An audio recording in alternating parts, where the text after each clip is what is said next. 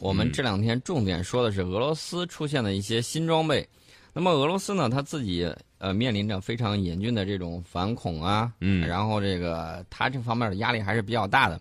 那么如何快速制服暴徒，又不给他带来永久性的这种损伤？嗯最近我发现这个俄罗斯国防部宪兵总局呢，它要在明年要配备一种激光手电。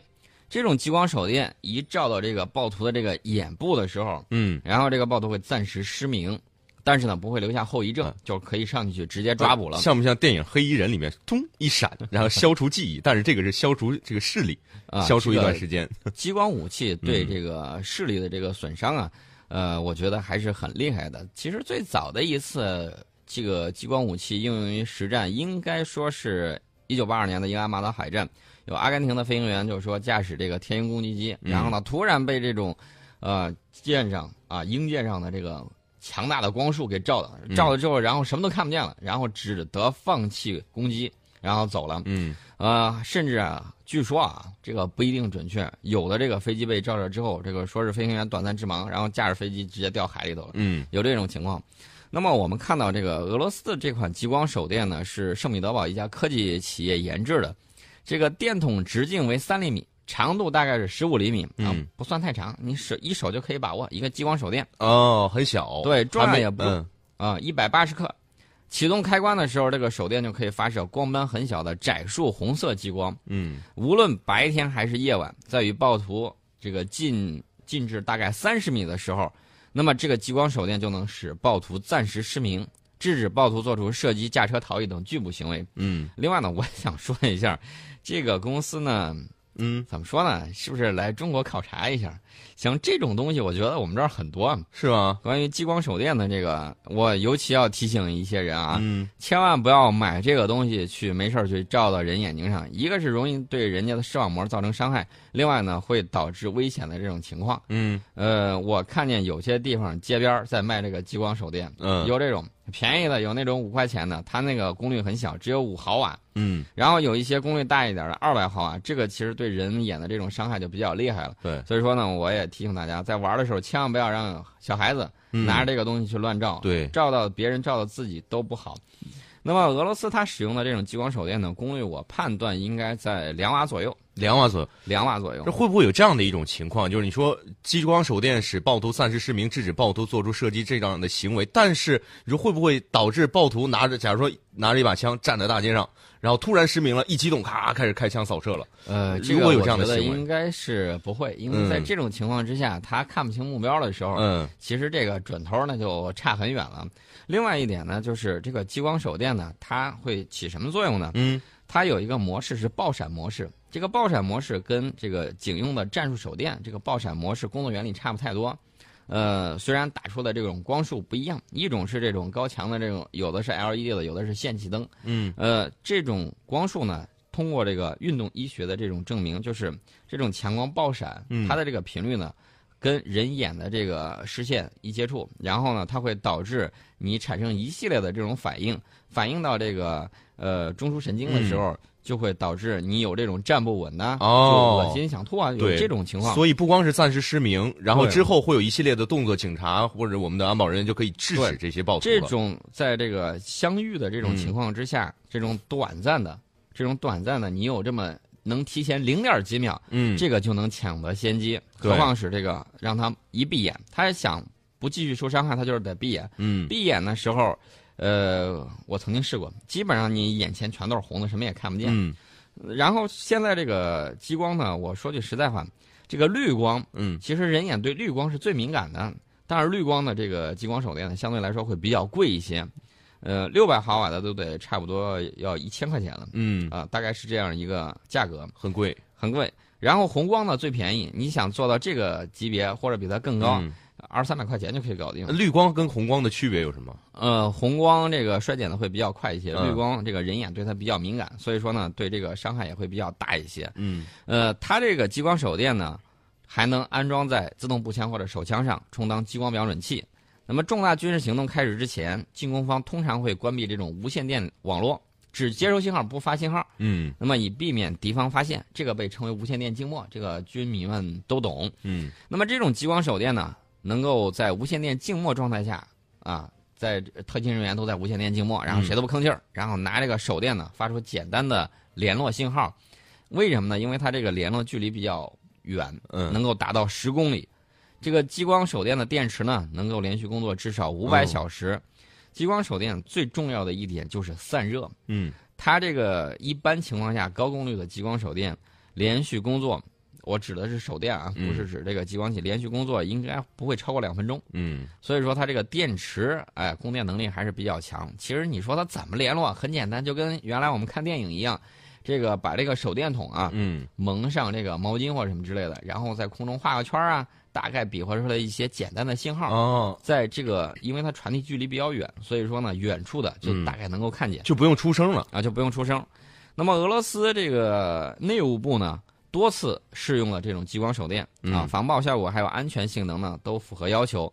所以说呢，根据俄罗斯国防部的这种订购计划，嗯它的宪兵部队明年就开始配备这种激光手电。嗯呃，但是我说句实在话，这个科技公司，呃，相对来说啊，技术难度不是很大。然后呢，这个看具体价格是多少，我怀疑他有这个啊有没有能力购买？不是能力购买，而是这个价格如果定的高的，我怀疑他有这个骗小钱钱的这种嫌疑。啊我倒建议俄罗斯可以考虑全球采购，尤其是在我们这儿，进口一些，对吧？我们这些技术已经很成熟了，是吧这？个技术非常的成熟。嗯，呃，咱们这个满大街都有这种卖这种东西，当然功率比较低一些啊。嗯除了这个之外呢，我们再说一个白俄罗斯的这个技术发展。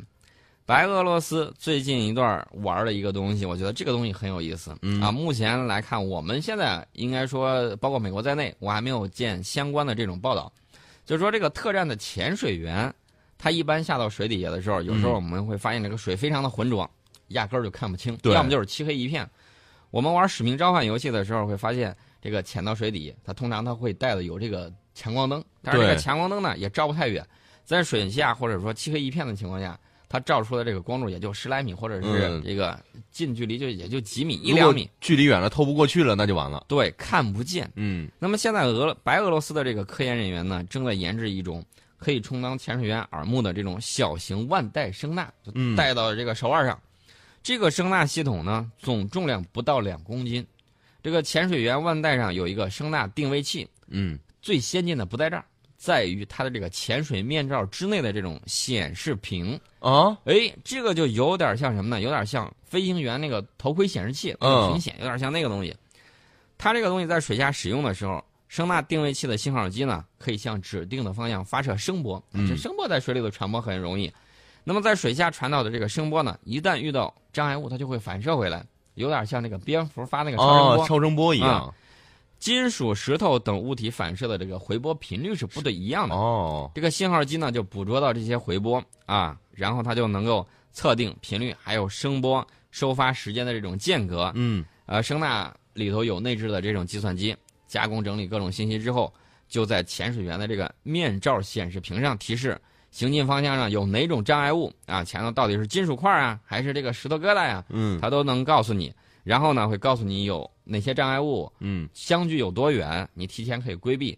而且呢，它这个展现被测、被探测目标的这种大体的这种轮廓，嗯，还有这种海底大致的地形，不至于说你往前走，海底有个沟，你咕咚一下就下去了。这个对对潜水员来说也是这个声呐都是可以判断的。可以判断。那么这个腕带声呐可以在水下扫描，大概是半径几百米之内的这个区域，这可比你拿一、拿这个灯光去看嗯要嗯，强得多。从上到下，从左到右，从前到后，这个全方位的扫描是吗？，对，都可以看，它就是主要是向前进的方向。嗯你回头看的时候也没问题。那么潜水员呢，能够借助它在这种漆黑的或者说是非常浑浊的水里头，嗯不用任何照明装置就可以看周围的这种环境，绕过障碍物，找到目标，执行这种安装水雷啊、侦察水下这种设施啊这些任务，它都可以去做。那么万代声呐的研制工作应该是在明年年初的时候就研制完毕，然后在完成必要测试之后，交付俄罗斯和白俄罗斯两国的军方。嗯俄罗斯有一些水下设备还是非非常先进的，包括它手水下的这种呃水下的突击步枪。嗯它原来的时候，我记得我当年看《清兵器》里头就讲到它使用的这种舰形弹，这种舰形弹跟这个呃普通的这种枪弹还不太一样。嗯它在水下以舰形往前走的时候，这个速度就非常快。轻轻松松就可以射穿这个对方潜水员的这个面罩。这个剑型是哪个？就是拔的那把宝剑的剑，还是弓箭的箭？弓箭的箭，弓箭的箭，箭型的，它是一个小箭型的。然后呢，它的这个当初我看到，包括我们自己装备的，嗯，也有这个它的这个弹药呢就不太一样，它的这个弹药就非常的长。嗯，我们普通看到这个呃子弹，嗯，然后呢就是弹壳前头是弹头，它这个呢。它的这个剑形的这个弹头有半截是在这个弹壳里头插着的，有多半截在那儿插着，然后前面露出了很长，然后我们就看到水下突击步枪，它这个弹夹的形状，嗯，就跟一个，嗯，怎么形容呢？呃，不知道有没有人吃过这个陕西的锅盔，就跟一块大锅盔一样，一个饼一样是吗？对，是那个切成沿儿的那种饼，然后往上一卡，它。它这种武器呢，在水面上，就是在陆地上，嗯，射击距离应该有个五十米到一百米吧。嗯，在空气中它飞的反而不好，在水中呢，它的这个射程。能比普通的这种突击步枪子弹要远一些。嗯，普通突击步枪子弹在底下打几米就不行了，几米就不。那如果你像他这种在水底下能够打三十米，你像我们在电影电视剧当中、影视作品当中看到很多场面哈，这个逃犯逃到水底下了，然后上面的人还在拿着枪射击，结果啪把底下水底下人打中了。这个情况是真的还是假的？这种情况有真的。如果说他在水面距离水面就二十厘米的地方，你打的轻轻松松，肯定是能打中。如果他潜到这个三四米底下，你打的时候还真不一定有效果。嗯，如果是。这个普通的突击步枪只能达到这样的效果。如果说你拿这个重机枪去扫，那是另外一回事儿。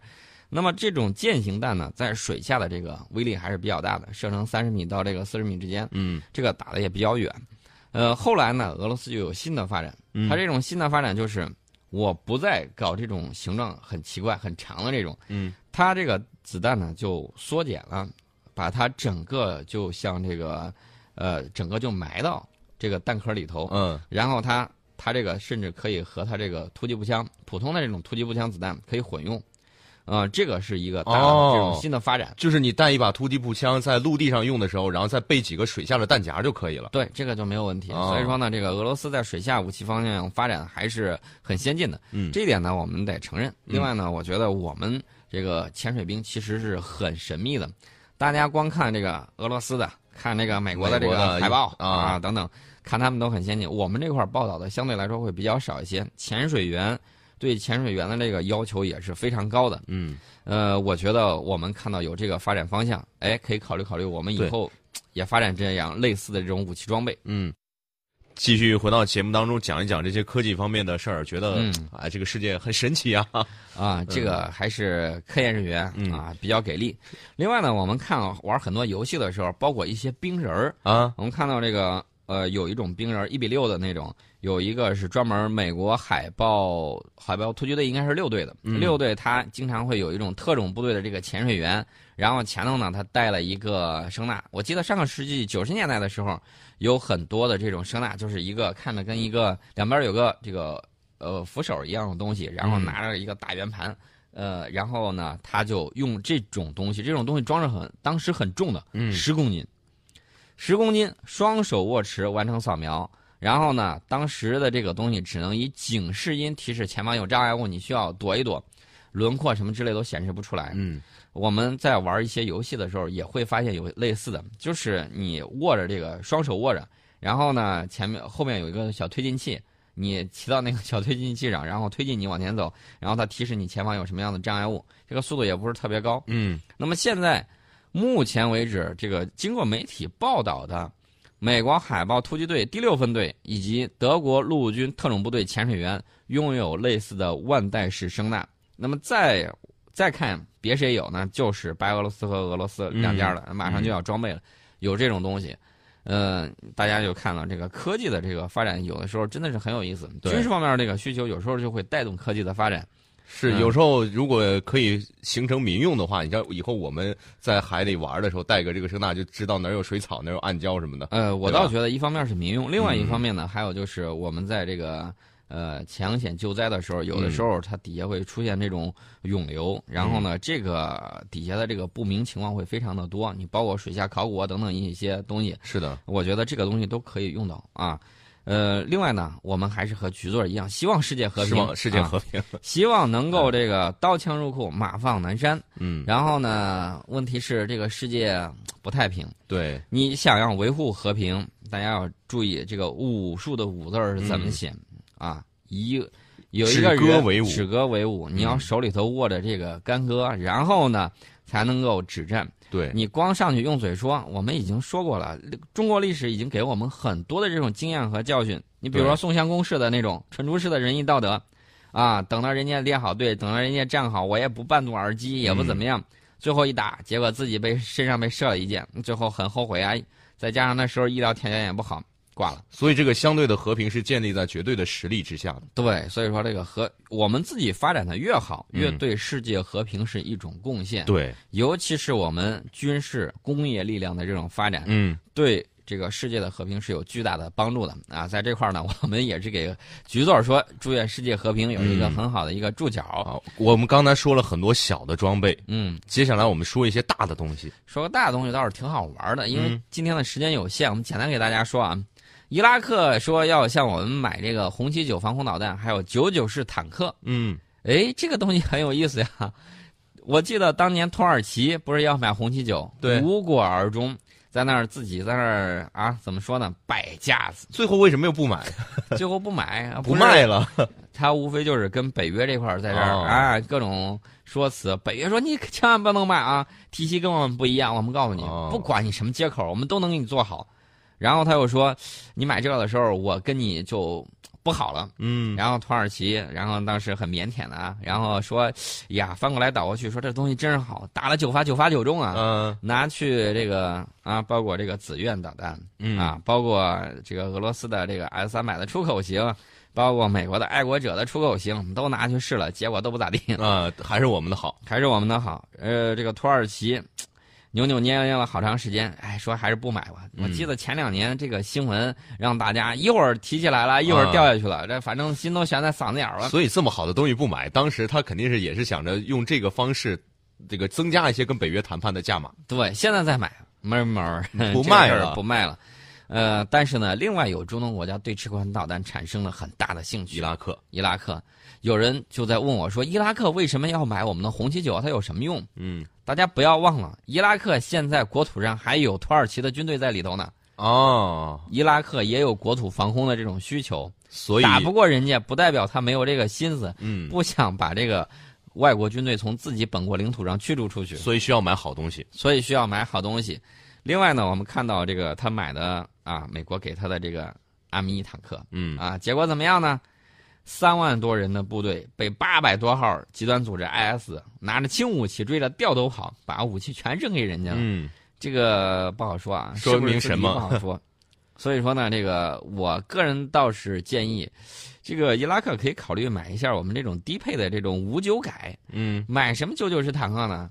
真要给你，你用不好，简直是给我们的武器装备抹黑。我哦我个人是这样认为的。浪费了啊。啊，另外呢，这个欧美啊特别善于做宣传，比如说他在打完海湾战争之后，很多伊拉克部队的这个坦克，他们这个部队是弃坦克而跑的。嗯，然后呢，这个他俘虏了这些坦克，缴获了这些坦克之后，他怎么办呢？嗯，他拿他的坦克炮，闲着没事儿往顶上打，打完了之后，他拍完照片他说：“你看，这是我打的、哦，啊。”然后就是不堪一击啊什么之类，这是为了为了卖更多的坦克。然后把我们就黑了一把。哦我觉得这次我们还是很吃亏的，嗯，所以我就觉得这个九九式坦克这个东西还是很先进的。对，呃，但是这个是《简氏防务周刊》他报道的，嗯说伊拉克消息灵通人士，我不知道哪儿那么多人士证实了这个消息，说这次交易包括一些九九式坦克。除了这个之外，这个红旗九也买了。